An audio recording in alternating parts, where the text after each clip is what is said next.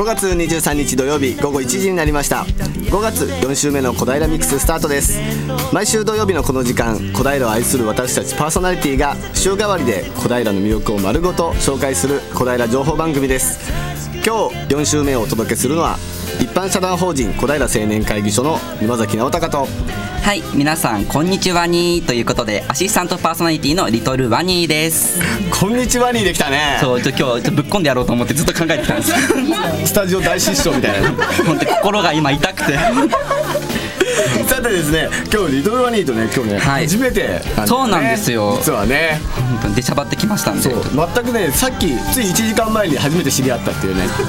そう本当にあの沼さんとっていうね本当に夜寝れずに来ましたんでよろしくお願いいたします。これ楽しみですけどね今日1時間よろしくお願いいたします、お願いします。えさてね、えーこの間5月の17日に、えー小平青年会議所の5月同例会として親子のサッカー教室を開催させていただきました、えーこの番組でもご紹介をさせていただいたんですけども、えー当日は年中年長の親子がですね、120おう名参加されてですねでそのサッカー教室中になんとですね FM 西東あの FC 東京のですね石川直弘選手がですね突然遊びに来てくれたという。これは嬉しいですこれねねサプライズがあってものすごくね盛り上がったんですけどまた来年5月に一応予定をしておりますので、えーぜひ年中年長さんの親の方はですね、えーぜひご注目をいただきたいなというふうに思っております。はい。はい、えーさて今日もゲストを迎えてのトークや小平レポートなど盛りだくさんの内容でお届けします。はい、えー今日のゲストはですね花子金井幼稚園昨年度本部役員の池田飾里さん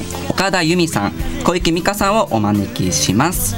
小平レポートはバスとタクシーの広場 in 小平2015に直美ちゃんが行きます。はい、ラジオをお聞きのあなたも番組に参加してください。あなたのメッセージリクエストなどファックスやメールでお寄せください。ファックス番号042451-2888 042451-2888メールアドレス笑顔842アットマークウエストハイフン東京 .co.jp 笑顔84には笑顔発信中と覚えてください。FMC 東京ホームページのトップ画面からもメールをお送りいただけます。またツイッターで投稿していただく場合は FMC 東京のハッシュタグ 842FM842FM をつけてぜひつぶやいてください。小平ミックスの Facebook にもイベントやお得情報番組後期なんかも載せていきますのでぜひご覧ください。ラジオの音が聞き取りにくいと思われているそこのあなた。FM 西東京はパソコンやスマートフォンでも聞くことができます。FM, FM 西東京ホームページを開くと自動的に放送が流れますぜひぜひチェックしてください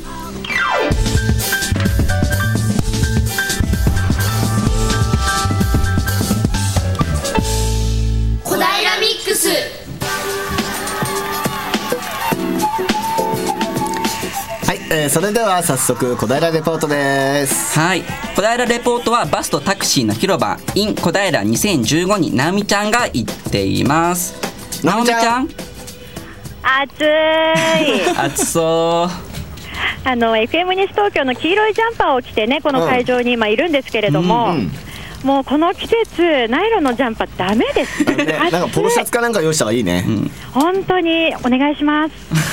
スタジオみんな半袖です、ずるいわ。でもね本当に天気に恵まれまして、快晴のもと子供たちがたくさん集まっている現在バスとタクシーの広場イン小平2015会場の、えーブリヂストントゥデイに来ております、はい。うん。会場ねさほど広くはないんですけれどもさまざまなバス会社のバスやタクシーが勢ぞろいしておりまして、はい。で先ほどまではいろいろなバス会社のキャラクターがね着ぐるみちゃんたちが、ゆるキャラちゃんたちが集合して、子供たちがうわーっと集まって一緒に写真を撮ったりしてましたよ。楽しそう。うん、いつもみんなが見慣れている、よく乗っているようなバスに実際に乗って運転席に座ったりもできるということでね、本当に子供たちの笑顔が輝いている、そんな会場でございます。はい。えーただいま私の隣にはですね小平市地域公共交通会議会長の鈴木文子さんにお越しいただいておりますので少しお話を伺っていこうと思います。鈴木さんよろしくお願いします。あこんにちは。よろしくお願いしはい、ます、よろしくお願いします。お願いします大盛況ですね。そうですね。あのこれだけ子供さんたちが集まってくれるあのすすごくありがたいですねえ今回バスとタクシーの広場ということですけれどもこれは何回目の開催になるんですか？去年が初めてで今年は2回目なんです、はい。これが始まったきっかけ、いきさつというのはどういったことなんですか？えあのー小平市にはあのバス会社、あのーたくさん走ってますしあのタクシーもたくさんありますでも意外とみんな知らなかったりしますのでぜひあの知ってもらって、えー触れ合ってもらって乗ってもらいたいなと、まあ、そういうようなことで一度に集めてみようというふうに思ったわけです。さまざまなバス会社さんが一堂に集まるって、あまり聞かないですよね。そうですね、珍しいと思います、あのバス会社もあの一つの市にあのたくさんのバス会社が走っているというのも、まあ、あのそんなに多くはないんですけど、あのそれが一堂に集まるっていうのはなおさら珍しいし、それからあの今日実はタクシーがいろんな種類のタクシーが来てます、各社さんがいろんなあの種類のタクシーを持ってきてくれてますので、タクシーがこれだけ集まるというのも珍しいと思います。そうですよね。お客さん、子供たちの反応はいかがですか？あーもうものすごく皆さんに楽しんでいただいてますね。あの今回ね、本当にいろいろなバス、タクシー集まってますけれども、何台あるんでしょう？えーっとですね、えーバスがな7台。7台。はい、えーそれからタクシーが8台かな、あえー8台ですね、はい、結構な数集まってますね。鈴木さんはもともとバスとかタクシーお好きなんですか？あのうん、私はあの、まあ、もともとバスは大好きで、ええあのこういう仕事をするようになってあの、タクシーにも興味を持つようになったんですけど、なるほど。今私の目の前に、えーっと上が黒くて下の半分が白くて、そこの白い部分に子どもたちが群がっている場所ありますけれども、あれ何してるんですか？これはあのお絵かきタクシーと言いまして、あのコミュニティタクシーに使っているあのタクシーの、まあ、予備車なんですけど、これに、あのー子どもさんたちに絵を描いていただいて、でこれが来週の26日と27日、え2日間のゆあの午後、お実際に、あの栄町のコミュニティタクシーで走るんですね。えー、あのーまあコミュニティタクシー、ちょっと大きめのワゴンタイプのね車ですよね。はい、そうですね、あの9人乗りのおワゴンタイプの車になります。子供たちがペンを持って本当に私から見える片面だけでも1、2、3、4、5、6、7、8、10人以上描いてますね。そうですね、あのなんか楽しんでいろんな絵を描いてくださってますね。ちょっと子供たち聞けるかなお話行ってみようかな。あの今回ね小学生よりも小さい子供たちが数が多いですね。みんな真剣に描いてて、あこんにちは。今何描いた？バス描きましたバス描いた？はい何色を使ったの？紫と黄色使いました上手に描けましたか？はい ありがとう。はい、ね、今、女の子もね、書いてくれて、書き終わった後のね、女の子だったんですけれども、今ね、見てみたら、すごい緑のペンで、道がぐわーっと車体全面に描かれてまして、その道がまっすぐではなく、ちょっとうねっとした感じになっていて、その道沿いに子供たちが車を描いたり、猫を描いたり、なんだろうな、わからないけれども、とても楽しそうな アートな作品がたくさん並んでいますね。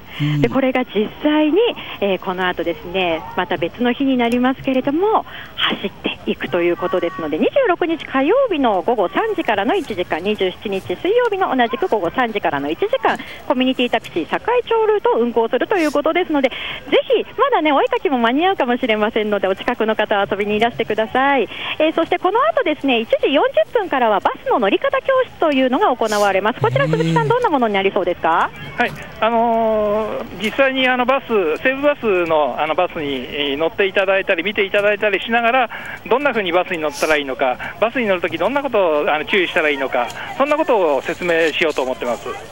この後1時40分からですのでね、お近くの方、お早めにこちら会場にお集まりください。え後半のレポートでは、子どもたちの様子、そしてどんなことを楽しんでいるのかというのをね、もう少し細かくお伝えしていきたいと思います。はいはい。なみちゃんありがとうございました。はい、ありがとうございます。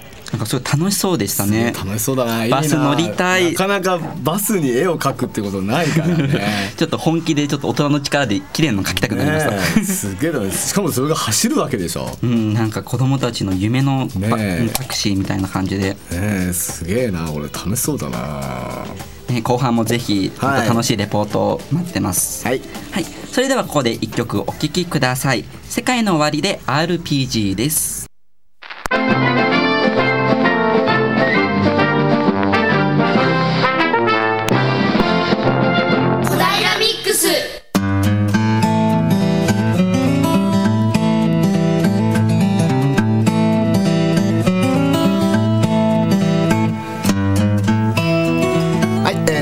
小平ミックスゲストコーナーです。はい本日のゲストは花子金井幼稚園昨年度本部役員の池田か飾りさん岡田由美さん小池美香さんに来ていただきました。よろしくお願いします。よろしくよろしくお願いします。はい皆さんどう？緊張してます。緊張してるなさっきまですごい喋ってたのに。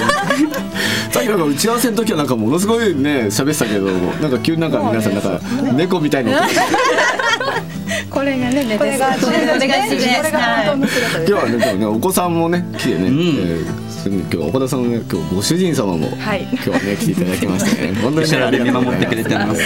さてですね、えー今日はねまあいろいろ、えーその本部役員としてのね、えーお仕事だったりそのまあ幼稚園のね子を持つ親としてのいろんな話をね、えー今日はね聞いていきたいと思います、えーさて、えー花子金幼稚園ということで花子金の駅の南口にある幼稚園ですよね、えーなぜこの花子金幼稚園を、えー選んだんでしょう？池田さん。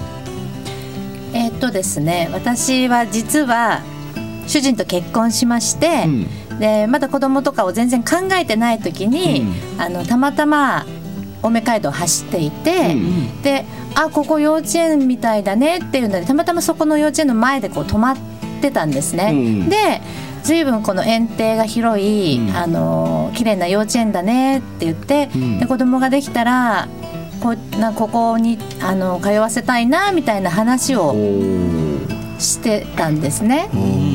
であの実際子供ができていろいろ調べたら、やっぱりあの時の幼稚園だって思って、やっぱりあの園庭の広さっていうのが男の子だったので、やっぱりあの惹かれるところがあって、それであのそれが一番の理由というか、はい一番いいなと思って、はい決めました。実は。実は。実は。そんなにそんなにやっぱり広いいい園庭の幼稚園なんですよね。うん、うちの近くにもう少しあの、やっぱりあのちょっと小さめの幼稚園があって、うん。そこもあのなんか自分が通っ通ったっていうか自分が通ったその幼稚園みたいなこう懐かしい感じの幼稚園が家の近くにあって、あなんかこういうのもいいなって思ったんですけどそこはやっぱりちょっと園庭が狭いっていうのが、うん。なんか私の中でのその基準だと、ちょっとやっぱ男の子だし、やっぱりこういろいろ走り回ってほしいなっていうのがあって、うんうんうん。それでやっぱりその園庭っていうところが、もしかしたら女の子だったらそんなに思わなかったのかもしれないんですけど、あの男の子っていうところもあって、あのうん決め手になりました。ああなるほどね。岡田さんはどうですか？なんで花子金幼稚園。そうですね。やはりその時は、うん。えっと幼稚園をいろいろこう見て回っていて、うん。で運動会をやはり今池田さんが話してた幼稚園も見に行って、それで他の幼稚園もいくつか見て最後に、えっと花子金井幼稚園を見たんですけど、うんうん。やはりすごいそののびのびとしたその広いやっぱり園庭でなんかすごくこうまあ保護者の方とか子供たちも、あとそのお兄ちゃんお姉ちゃんたちがうん。自分たちの妹とかを見に来てると、うん弟とか見に来てるのも、うんすごくこうのびのびとしてなんかゆったりと見てるっていう。のがすごくいいよねっていう話をしていて。あとは、まあ、うち女の子なんですけど、うんうん。まあ、よく言えば元気悪く言えば落ち着きがなくて、うん全然こうじーっと座ってられない子だったんですけど、うんうん。一応その運動会の後に、えー、と園長先生と一緒にその園の中の,、あのいろいろ紹介というか見せてもらうのを回ってた時に、一応その遊ぶ時は遊ぶ、うん。で、まあ、勉強というか教育する時は教育する。きちんと座ってその保育のことをしていくっていう話を聞いて、うんうんまあ、やはり小学校入った時にきちんと座ってられる子がいいかなと思って、できちんと、うん、それをまあ目標にして。うん。座ってられる子になったらいいなっていうので、まあ、そこも選びました、で、うん結果としては、あのうん。うんおちょっと落ち着きが出ました。なんか静かにしてますよね人も。あ結構そういうところも見るんだねやっぱりね。小池さんはあれハードル上がってますからね 小平でずっと自分が育ってきたわけじゃないですか、うんですね。多分友達もね小平にいっぱいいていろんな幼稚園をしてると思う。んだけども、なんでその花子金幼稚園がいいなって思ったんでしょうね。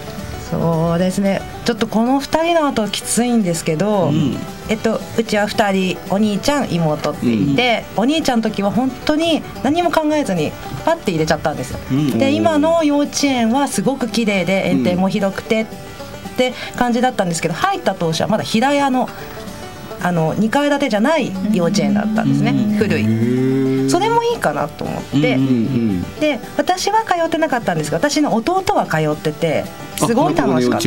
そう。だからであじゃあいいかなと思ってバスもあるし、バスはトーマスとパーシーがある、うん。パーシーができるって、よく走ってるよね。そう。ね。だからいいなと思って入れてそんななんか単純な感じで入ったんですけど3年間過ごして、うん。あやっぱり落ち着きがある子が多いとか、うん。やっぱ園行事もやっぱ盛大というか、んで親も一緒に楽しめる。うん。でうん、えっと、年少の終わり、えっと、夏休み中に今の新園舎ができて、ん。両方楽しめたのもあったんですけど、ん。どちらもすごいいいところがいっぱいあって、うん。うん。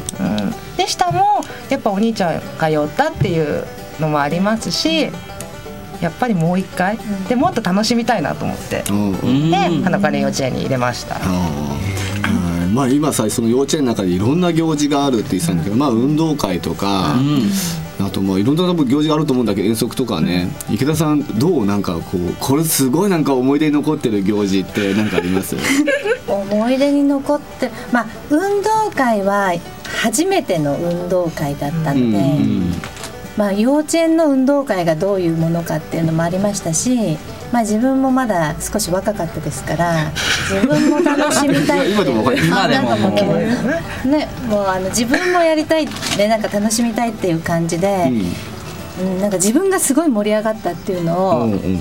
うんうん、今すごい思い出したんですけど、やっぱり卒園式って感動しました？うん、まあ卒園式もそうですね。感動しましたけど、まあ、大役もちょっとあったので、うん。はいはい。あまりこう泣くというよりは、うん。やっぱりちょっと緊張の方も、あうん多くて。ーあーそれは本部役員として。そうですね。はい。やっぱりねあなるほどのうん泣いて泣きたかったですけど、うん。ちょっとこう泣いてられないもうドキドキする方が大きくて、ある意味別の意味で泣きたかったんで。そう。本当に朝から。ね。そうですね。はい。岡田さんはなんか他になんかこうすげえ思い出に残ってんなって。特に運動会の時とかってなんかすごい思い出に残ってることってあります、運動会は、うんまあ、自分のそうです。年少の時にも役員をしていて、うん。でその時はまあ本部に入らずに、うん。なんて言うんだろう一般役員というか、うん。で一応やっぱり係があって、うん。朝こう受付でその保護者の方の出る競技のうん。受付をしてテントの方にいたんですけど、うんううんちのその娘がなかなかこう私から離れられないタイプだったんで。でこうパパに託してじゃあ集合場所にクラスに連れてってねっていうふうにお願いをうんして私はそこでこう仕事をしていたら、ううん。わーんって泣きながらやってきて うんでその時のあの会長が前会長が、うんじゃあ今泣いてるから、うん。その岡田さんは今一回離れていいよって言われて、うん。ちょっとこう落ち着かせてまたその。クラスのあの輪の中に戻したらまた直後に脱走してきて、でその時にもう子供たちが入場してて、あやばいやばいって思いながらちょっと焦っていたらその時のあの担任じゃなくて副担任かな、うんうん。先生が駆けつけてくれて、うん。抱っこして唯一一人抱っこをして入場していた。っていうあそうだったんだ。一人写真にも、まあ、なんかこう年長さんが入場してるうん。こう姿を写してる写真の後ろの方にうん。抱っこされて、そうすっごいちっちゃいのに買っちゃいました。記念だから。ねでもある意味でもなんかこう思い出に残る運動会になったよそうすごいっていうこう、運動運動会とかってやっぱりさ場所取りとかよくやってるけどさ、あはい。この辺って小池さんどんなすごいの？やっぱりすごい。すだってあれ？早い人は12時からとか。そうそうそうパパはそう早い。何時何何時開始なんですか？八まあ六時ぐらいにはもう開くのああ。6時半。6時半に開くんだけ6ど時半開門だけど12時。12時に並ぶ人がうん確か一番だった気がする、パパがね頑張って並んでそういう時はパパなんですね。パパですね。パパね。リトルワニーもこれからパパになった時にはもうそれを覚悟しないといけないです。ちょっと今12時から並ぶっていうのは。12時からはい。鍛えておきます。はいね。けどねでも運動会とかやっぱりね楽しみだもんねやっぱりそういうのね。少しでもやっぱりねいい席を取ってねやっぱり写真もいっぱい撮ってあげたいなと思うのは多分それが本当の多分親心だろうねやっぱりね。はい、ね、ちょっとねまたね後半でもねちょっといろいろとその本部役員についてもちょっといろいろとねお話をお伺いしたいと思います。はい。それではですね、まあ、1曲お聴きください。キングクリームソーダでゲラゲラポーの歌です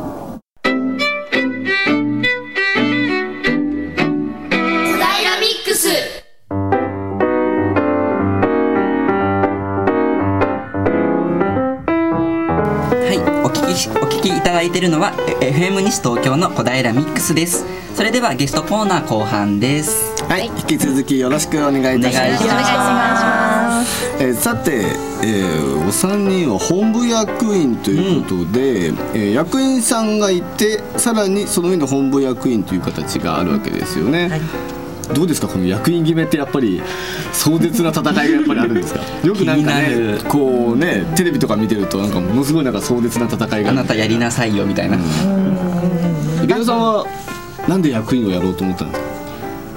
役員は年長になったらやろうってああもう自分の中でそうやって決めてて。そうですね。最後の年なのでうん。自分もやっぱり何か子どものためにやってあげたいとか、うん。まあ、3年間関わってきましたけど、まあ、本部役員に入るともっとうん。より幼稚園のことも分かりますし、うんうんうんうん。もっと自分も関われるんじゃないかっていうところでうん。もともと私自身は、うん。まあ、年長になったらやってみようかなって。でそれがまあクラス役員でも、まあ、本部役員っていう話が出れば、ん。まあそれはそれでやってみていいいいかなっていう感じでしたのでうちはクラス役員さんがすぐ2人に、あのーもうすぐ立候補してくれて、うんうん。でまあ、あと1人どうするみたいな感じだったので、うん。じゃあ、あのまあ、いい機会かなっていうことで、うんうんうん。私自身はそういう感じで、まあ、立候補っていうか、うん立候補っていう形でね。んもううんやってみようかなっていう気持ちがうん。あったので、うん。そううちのクラスはスムーズに決まるほどね、りました。へー。岡田さんは年少でも役員をやられて、でさらに年長さんで、まあ、その本部役員をやられたわけなんですけど、はい。やっぱり年長になったらちょっとや年少の役員じゃ物足んなかったから ちょっとやっぱり最後は本部役員やってみようかなみたいないやそこまではなかったんですけど。私が幼稚園の上変えてやろうかな。そうですねそうそう。いやいやいやいや、まあ、年少の時に役員の仕事で、あ役員の仕事でもともとあとお餅つきっていうのがあって、あはいはいはい。でそれは子供と一緒にこうお餅をつけるのがあでなんですけど、それがすごい楽しかったっていうふうに子供が言っていて、うん。で年中の時も役員をやってほしいって言われてたんですけあど子供の方から、はい、お餅を一緒につきたいって言っちゃう。と。そう。でも、まあ、ちょっとお休みしたいなっていう気持ちもあってでもじゃあ年長になったし、まあ、うちは一人っ子なんで、うん。じゃあやっぱり最後に役員やろうかなと思って役員はして、で本部役員を決める時も、んそうですね。あの 池田さんと熱い握手を交わして 池田さんが副会長やってくれるなら、私はやるよみたいな感じで本部役で池田さんもじゃあ私副会長やるから一緒に本部役員やろうって感じでガシッとこう。池田さんを肩がそうしたわけだ。はい、それで役員をしました。小池さんもなんでその本部役員をやってみようかなみたいな、うちはあの皆さんがよく知ってるあの静かな暗い保護者会からうん。決まったんですけど、こうだ気まずい雰囲気。もう本当に誰も手を挙げないみたいなそう本当先生がくじ作りましょうかとか。どんどん元気がなくなる先生を見てて、で外からねいろんなクラスのね、うん。決まった役員さんがこう覗きに来るわけです、うんうんうん池田さんとか、池池田さんとか池田さんとか。が池田さんがね。あ最終的にじゃあ皆さん池田さんに。怖かったのかな。池田さんに見られてやったみたいなね。でもくじで決まるのはすごく嫌だったんで。あー。口で決まるぐらいだったら自分が手をそうやろうかなと思って。で本部は仕事をしてたから、うんうんうん。まず無理だろうと思ったら、まあ、まだ池田さんが。池田さんが。でもなんだろう。やってみたらできんじゃない？みたいな最後はうんうん。開き直りででうちももう2人しか子供いなくて下の子が卒園なんで、あじゃあ最後1回やって子供とがっつり絡まかの何？から絡む絡もうかな？って思ってそうですねもういいよってやるよって言ってやりました、いいでもやっぱりでも子供たちやっぱりでも見てると思うよねやっぱりね。絶対見てますよ絶対お母さんがやっぱりそうやって頑張ってるっていう姿を多分ね言わないけどもでもでも岡田さんのとこなんかねやってっていうからね。やってて、ん。でやらうちのママかっこいいんだも思ってますよ。でもやっぱり子供としてはその幼稚園にお母さんが来てくれるっていうことがやっぱりねすごくやっぱり多分嬉しいんだとそう多分思うんだけどね。本部役員ってどうでした？楽しかったですか？楽しかったです。楽しかったです。うん。やっぱりね多分ねおそらく会長さんもいい人だったんだろうね。そうですね。もう会長がもう本当に温かい目で見られいやでも本当にやりたいことをやらせてもらったなってうんうんうんいうのがすごくあって会長も新しく変わり、ん。まあ、初めて言うなれば初めての本部役員で,、うん。でメンバーももちろん本役員初めてで,、で私は役員自体も初めてだったから、うん。岡田さんみたいにクラス役員をやったことなくて、うん。役員も初めてでなおかつ、まあ、本部役員になってしまったから、うん。もう初めもう初めてだらけのまあ中で。うん。でも私なりにいろいろこう考えさせてもらって結構私やりたいように自分がこうやっていきたいなっていうのを前面に出して進めていったところがあるのでそれをやっぱりもう全てこうフォローしてくれるというか、うん、なんかやってみたらいいんじゃないってそれでいいと思うよっていうその一言がうん。やっぱりすごく安心するというか途中でやっぱりちょっと自分がこれはどうだったかなっていうところもうん。やっぱりこう確認したり、まあ、そう相談っていう形じゃないんですけど、こういうふうにしたらどうですかっていうことに対して、あいいんじゃないっていう、うんその一言はすごく助かった時が何度もあって、うんそういうのがちょっと会長から「いやでもさ」って入っちゃうと、うん多分自分が「あじゃあどうしよう」っていうふうになってたところっていうのは。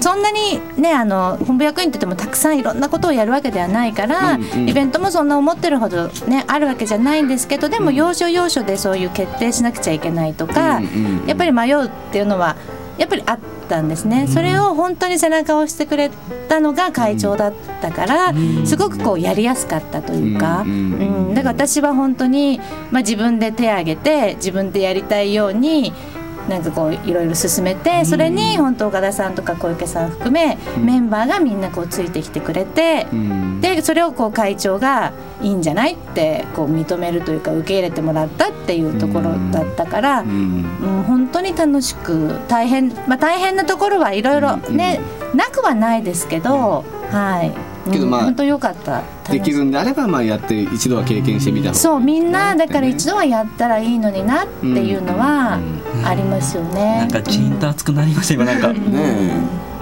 でも多分この1年間でいろいろ学んだことっていうのは多分ね大きいんだと思いますよ。多分まあ大変なことは大変,、ね、大変なんだろうけどねでもこれからどうもお子さんお子さんが、まあ、皆様が卒園をして、でこれからなんかこう育ってって小学校に行って中学校行って高校行って、まあ、いずれはね結婚して、まあ、家から出たりをするわけじゃないですか。そうなった後になんかこう自分でこうやりたいななんていうなんか夢とかって将将来の将来の夢ってわけじゃないけどもなんかこう大人にな大人っていうかなんかこうみんなが子供が成長した後にん。なんかこうなりたいなってよくほら田舎暮らしを旦那さんと二人で田舎暮らししたいとかって言うじゃないですか。なんか岡田さんあります？なんかすごくなんかご主人様と仲良さそう。ですね。ブラブラブラそうでですね。も岡田さんとこなんか今一人？うん一人なんで、うんうん。まあねまあ2人目ができればいいなとは思いますけあど、ーでももし、ね、できなくても、まあ、いつかはね、うんやっぱり巣立っていくとは思うので、まあ、うん、なんか主人はやっぱりそれこそ今うんうん。おっしゃってたみたいに、まあ、どこかに別荘じゃないけど、うんなんかちょっとこじんまりしたところあがーやっぱりでね。でそこでまあのんびり、ううんん過ごしたいねっていう感じで言ってるので、まあそれについていこうかなっていう感じです。小池さんのところは上のお兄ちゃんが何歳だった？でも12です。小学校6年6生年生、うん。6年生。うん。どうです？なんかこれから子供がいなくなった時に。そうですね。うんと私は早く結婚して早く子供を産んだんで、もう20代は全部育児だったんです。よああでそうかそうか。もうあと8年もすればお兄ちゃんは二十歳になっちゃうし、うんうん。もうその前にはもうかなり手を離れてるから、うんうん。子供たちにはママはえっ、と40代はうんパパと遊び尽くすから、あー。そう。パパもその頃には落ち着いてるから、うんうん。そう。今までできなかったことを2人でどっか行くとかんをいっぱいしたいんだっていうのは話してる。んです。なんかいいね。ラブラブ宣言いいですね。いやいやいやいや。皆さん結構仲いいんだね。ね小池さんは。じゃなくてお池田さんね池田さん池田さんはどうですか？なんか夢とかあります？夢とかそうです。ね私はやっぱりスポーツが好きで、うん。マラソンを走ってまして、うん。で主人ともホノルルマラソンに出たりとかそういうのをしてたんですね。うんうん。でまあやっぱりあの、まあ、子供ができてなかなかこう鍛える自分をこう鍛える時間もなかったので、ちょっとこう体をまず鍛え直したいっていう、で主人とまたやっぱりホノルルマラソンにあの出たいねっていうこともあの言ってますし、まあ、自分でもあの少しねちょっとバランスボールに今ちょっと興味を持っていて、うんでまああのちょっとこうバランスボールをもう少し勉強して、ん。まあそういう。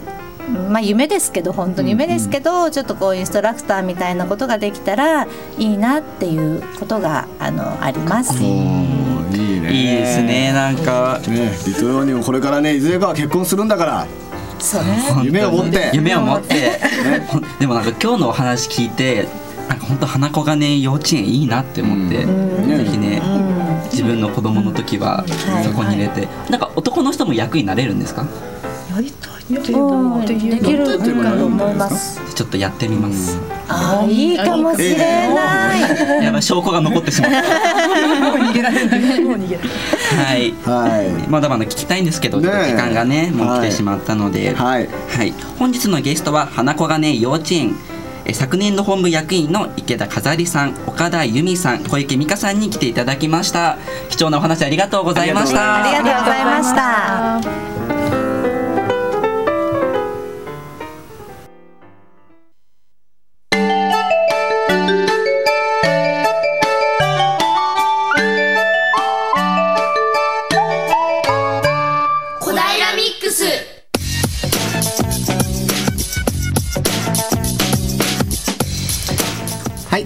では2回目の小平レポートです。はい小平レポートはバスとタクシーの広場 in 小平2015に直美さんが行っています。直美さん。はい、直美です。後半も引き続きバスとタクシーの広場イン小平2015小川駅東口から歩いて3分ほどのところにありますね、えーブリヂストントデーの駐車場からはい。行われているイベントをご紹介していきます。はーい。あの前半にですね、コミュニティタクシーにみんなが絵を描いてるっていうのをお伝えしたんですけれども、はい。30分経ちまして、うん。すごいよ、全面にカラフルな絵が。うんぶわーっと。すごい圧巻になりましたね、これ。子どもたちが本当に可愛らしい絵、そしてね、あのお父さん、お母さんとかね、保護者の皆さんも少しずつ絵を描いたりしてますね、うんうん。猫があったりとか、飛行機が描かれていたりもします。ね。まだね、もう少しね、これ描けるのかな、どうなのかな？といったところでございます。はいはい。こんにちは、FM 西東京と申しますが、お絵描きしましたか？お絵描きした？うん。何描いた？何描いた？何色使った？赤色。は赤色うまく描けましたか？い。ちょっと言わせた感あります。ね お母さんお父さんあのこっちこっちで近くにお住まいですか？えっと西東京市の方に住んでます。今日は何でこのイベントを知ったんでしょうか？去年あの来たかったんですけどちょっと学校のイベントがあったので今年もやると聞いてたのであのあと隅っこ暮らしのバスが出るっていう話を聞いてたので来てみました。隅っこ暮らしってあれ漫画アニメかなんかですか？ああのサー X のキャラクターなんですけど子供たちも大好きではい。楽しんでるみたいですね。うん。とても楽しく過ごさせていただいてます。ありがとうございます。いや本当に家族連れの方たちも多いんですけれども、それだけじゃなくって、うんバスマニア、タクシーマニアのような方たちもね、大人の皆さんも楽しんでいる、そんな会場となっています。はい先ほどお話を伺いましたらね、あのね、120、30人ぐらいは、うんこのタクシーにペイントしていたんじゃないかということでございますよ。でね、この会場にね、なぜかこの方もいらしてます。どうもこんにちは。こんにちは。おっとその声はおっと、誰だかわかりますか？その声は隊長元気ですか？中町から来た高山です。小山さん そうなんですよ。小山さんも一緒にね、このね、会場内遊んでいるんですけれども、はいあの、小山さん、これ、中にも今日はブリヂストントゥデイ1階、2階は入れるみたいですね。入れるんですね。このブリヂストントゥデイもすごく楽しい博物館なんで、ぜひぜひ寄ってみてください。うんなかなか普段はね、遊びに来る機会ないかもしれないですけれども、入場無料で1階、2階は展示室のようになってるんですよね。うんタイヤのなんか歴史とか詳しくなるんで、お勉強にちょっと寄ってみたらどうでしょうかね。うん。先ほど私ちょっと中覗いてみたんですけれどもタイヤ4分の1にカットされたものが展示されている部分がありまして、4分はい。の1なのに私よりも高山さんよりも大きいんですよ、えー。相当でかいねそれね。すごい大きくって、まあ、あの特殊な車両に使うもののようなんですけれどもね、あ隣でジェイコムさんがインタビュー始めたんでちょっと場所を移しますね。はい、そしてですねあの先ほどお話を伺いました鈴木さんが、うん。今ですね西武バスの車両を使いましてバスの乗り方教室というのを行っております。こちらねあのーバスの隣に自転車なんかも用意されているので安全な乗り方子どもたちに囲まれつつ、あ今エンジンの音かかりました。聞こえますかね？聞こえます聞こえます、今、一生懸命説明をしているといった状況ですね、実際にバス、そして自転車、少し使いながらの教室になるようです。うんでそのバスの西武バスのお隣には、遠山隊長、これ、すごく古い車ですよね。すごい古いね、昔のタクシーがあるんですよ。ナンバー見て驚き、タマ5。一つしかない今ないですよ。ないよね。すごい。しかもまだね、これ、ちゃんと走る車っていうところがすごいよね。ナンバーがあるということは、走れる、公道をちゃんと走れる車で、そのまま残っているという、小平交通さんが持っている車両だということです。今、実際に子どもたちがね、前の座席に3人ぐらい乗ってね、うん。一緒にお写真撮ったりしてますけれども、うわ、楽しいんだろうな、そしてそのお隣も、ちょっと大きめの、昔のトトロのね、映画に出てきそうなバスですよね。そうそう、猫バスみたいなね、ボンネットバスがね、あボンネットバス。来てるんですよね。はい。はい。俺も大人気だね。これ、大人の皆さんの方がもしかしたら懐かしくて好きかも。そうそう、このボンネットバスとこの古いタクシーはね、お父さんたちが大人気ですね。うん。今、これ、プープーって言ってるのは、うん。あの古いうん。今一つ前にご紹介した車、タクシーのプうん。ープーを子供たちがしきりに鳴らしているところです。うん。多分お父さんの真似なんですかね。楽しくてしょうがないね。さあ本当にたくさんの、ね、イベントをやってるんですけれどもそれぞれのバス会社の制服を着て、うん。運転席に乗って写真を撮ったりすることもできるんですよ。私もあの制服自体は小さくて着られなかったのでお帽子だけかぶって写真撮りましたので後ほどフェイスブックな等々載せていこうかなと思いますので、はい。みんなで可愛いいいねコメントよろしくおぱい押します。いいたします。はい。えーそしてですね白バイも今日は、うん展示、そして写真を撮ったりすることができるということで、はい朝からもう始まった11時の時間からですねひっきりなしに子どもたちが白バイにも乗車して。敬礼をしながら写真を撮ったりしてますね。先ほど警視庁の担当の方に少しお話を伺ってみたら、やっぱあのずーっとひっきりなしに朝から子供が来てますって、白バイ大きいので、子供さんを抱えて乗せてあげないといけないのでね、ちょっとこの時間、きつくなってくる時間なのかなという感じなんですけども、みんな笑顔で乗ってますね。ね、おまわりさんも笑顔なんだよね。これがなんか気持ちいいよね。うんいや本当に楽しいイベントとなっております、第2回目ということですので、まあ、おそらく第3回目も開催あるんじゃないかなと思います、その際にはぜひお時間空けて、ブリヂストントで中の、ね、展示も楽しみながら、さまざまなバスや、えータクシー、そして白バイ、楽しんでみてはいかがでしょうか。今日はバスとタクシーの広場インコ平2015からナオミがお届けいたしました。小山隊長ありがとうございました。ありがとうございます。はい直美さんありがとうございました。楽しそうだね。しそう。今日ねこれ午後ね3時までやってるっていうことなのでね。ねこの放送終わった後も行ける。うん。これからでもまだまだ間に合いますんでね。あのぜひね皆さんで行っていっていただきたいなというふうに思います。なんかね今聞いたらなんか子供たちも楽しそうですけど、ねえ。大きい子供たち大人たちも楽しめそうな感じがして、ねえね。本当だよねいいですね。いいですね。うん。はい。でここからですね市内で開かれるイベントや活動の情報などをお伝えする小平インフォメーションのコーナーです。はい。こちら沼さんお願いします。はい。えーっとですね先ほどの、ん。えー、コミタクに絵の描いたコミタクですね、うん。はい。あれが走るということで、えー、5月のえー、26 27ですね。27ですね。はい。こちら2日間にわたりましてえーっとですね午後3時から4時、えー小川駅入り口午後3時発と午後3時30分発の2便でこちらが運行をされるということで、えーぜひ絵を描いた人も絵を描かなかった人も、うん。ぜひねこのバスをね見てそしてね乗っていただきたいなというふうに思います、ん。えーそれとですね、えー、とルネ小平で、えー、と6月の、えー、と6日ですねこちらマギー四郎と一国堂が来るということで、えー、と6月の6日土曜日、えー15時開演ということで、えーこちらはルネ小平の方に、えーごチケットを買うようですね。全席指定で S 席が4500円、うん。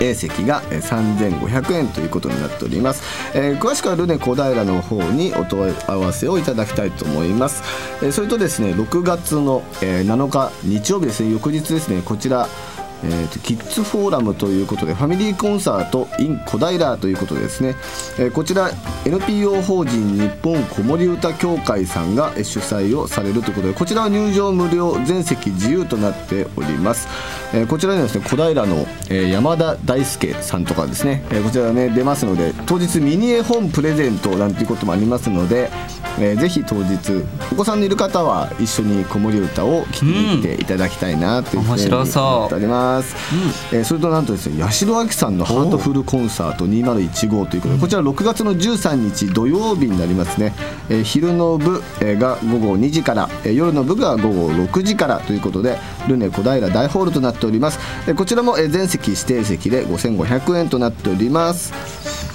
はい、えー以上ですね。6月は、はい。6月は比較的梅雨ということでね、ん。あんまりこう市内の外でのイベントって結構少ないんですよ、室内でねやることも多いと思うんですけど。はい、はいそうですね、はい、えー以上が小平インフォメーションのコーナーでした。はい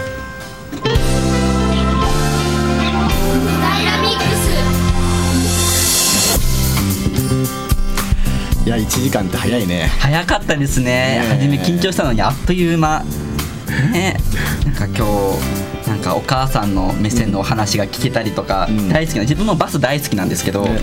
ちょっとあのボンネットバスって実はね俺見たくってね、実は俺もねバスとかねすごい好きだったのよ、タクシーとか。いや車やっぱりね小さい頃はねやっぱね車にすごい興味があって、うん。すげえ見たかったなと思うんでね。なんかちっちゃい時ってみんな車好きですよね。車好きだねやっぱりやね。お父さんの姿見てるんですかね。ねそうなんだね、特にもうこのボンネットバスなんで多分ね僕ら世代見たらもう泣いて喜んじゃうから多分ね ちょっとね自分ボンネットバスあまりね印象がなかったんですけど。多分ないでしょ多分ボンネットバス自体はね、しかもだってナンバーもささっきの古川タマ5って言ってたでしょ。一区ってやつあるんだみたいな。今今530とかさ今そういった感じだよね、うん。今ね。それがねタマ5の車がそれでも今走ってるっていうんだからねそれでもね。ねびっくりしました、ね。なんかその花子がねの幼稚園の役本部役員の方のお話もなんですけど、うん。なんか普段聞くことがないので、なんか幼稚園をママ目線から変えていくみたいなお話は、うん。やっぱりなんかほっこりするというか、うん。なんか。うん。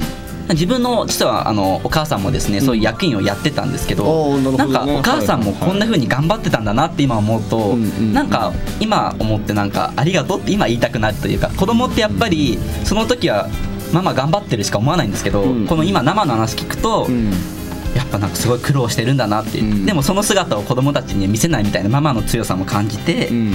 ちょっと今日は勉強になりました、うん。今やっぱりねそのあんまりこう幼稚園にこう預けっぱなしっていうのはやっぱりね俺は良くないんじゃないかなと思ってて、だからその幼稚園側と子供と親がやっぱり一緒になってその幼稚園というものをやっぱり考えていかないといけないのかなっていう、っていうのはすごくなんか僕思っててすごくね個人的にね。個人的にね、うん。うん。けど今ねそのその運動会とかも遠足とか幼稚園で遠足とかもあるけどもでもねやっぱり今お父さん一生懸命頑張ってる今、うん。お父さんとか大体来てるもんねやっぱり。そうなんです。今見るとね。なんかお父さんが一番子供よりもはしゃぐみたいな。そうしかもだってさ12時から並ぶんだよ。いい席取るために。やっぱでもいつの時代もパパがやるんですよねそういうのはね。やっぱりそういうのはねそれはやっぱりねパパがパパがね。ねするんだろうねやっぱりね。そうなんかそんな自分の時もなんかパパが言ってた覚えがあります朝起きたらパパがいないみたいな。うんうん。特に今ねほら親行くっつってさやっぱりお父さんもパパもうん。やっぱりその、なんていうのかな子供の面倒をね、うん。よくね見ていきましょうっていうような今風潮に今あるじゃないですか。イクメンですね。そうイクメンイクメンって言うんですよ今イクメンって言うんだよ。ねねそういうのが流行ってる中でも俺はほとんど夜家にいないみたいなね で怒られるみたいな、ね、怒られるみたいな、ね。今日はちょっとね反省していただいて。そうね。この間もね休みだったからっつってねあのゴルフのコンペに行っちゃってさ 子供が具合悪くってあ行くんだみたいな。嫁にねあ行くんだみたいな、でもコンペだからしょうがないよね、うんしょうがないですしょうがない。ね、1日前に行けないってわけいかないんだからさ、ん多分ね。でもねすごいねあの東京小平ライオンズクラブのゴルフコンペだったんですよ、で129名が参加して、うん。何位だったと思う俺えーえそんな高かった129名だよ。129で結構でも皆さんやられる方が集まるんですよね。すごいよ、うん。俺50ねとか半分？100俺ね122だったの。あ。すげえ微妙じゃね？そそっちそっちだったんですね。ちょっと今。俺ねあのねもっと練習しようと思った。結構ね年的には結構比較的若い方だったんだけど、うん。すげえみっともねえ俺と思いながら、パパ頑張ってほしいですね。ね、ちょっとねこっからね9月までねちょっとね比較的仕事が落ち着くんで。俺超ゴルフ頑張りますよ。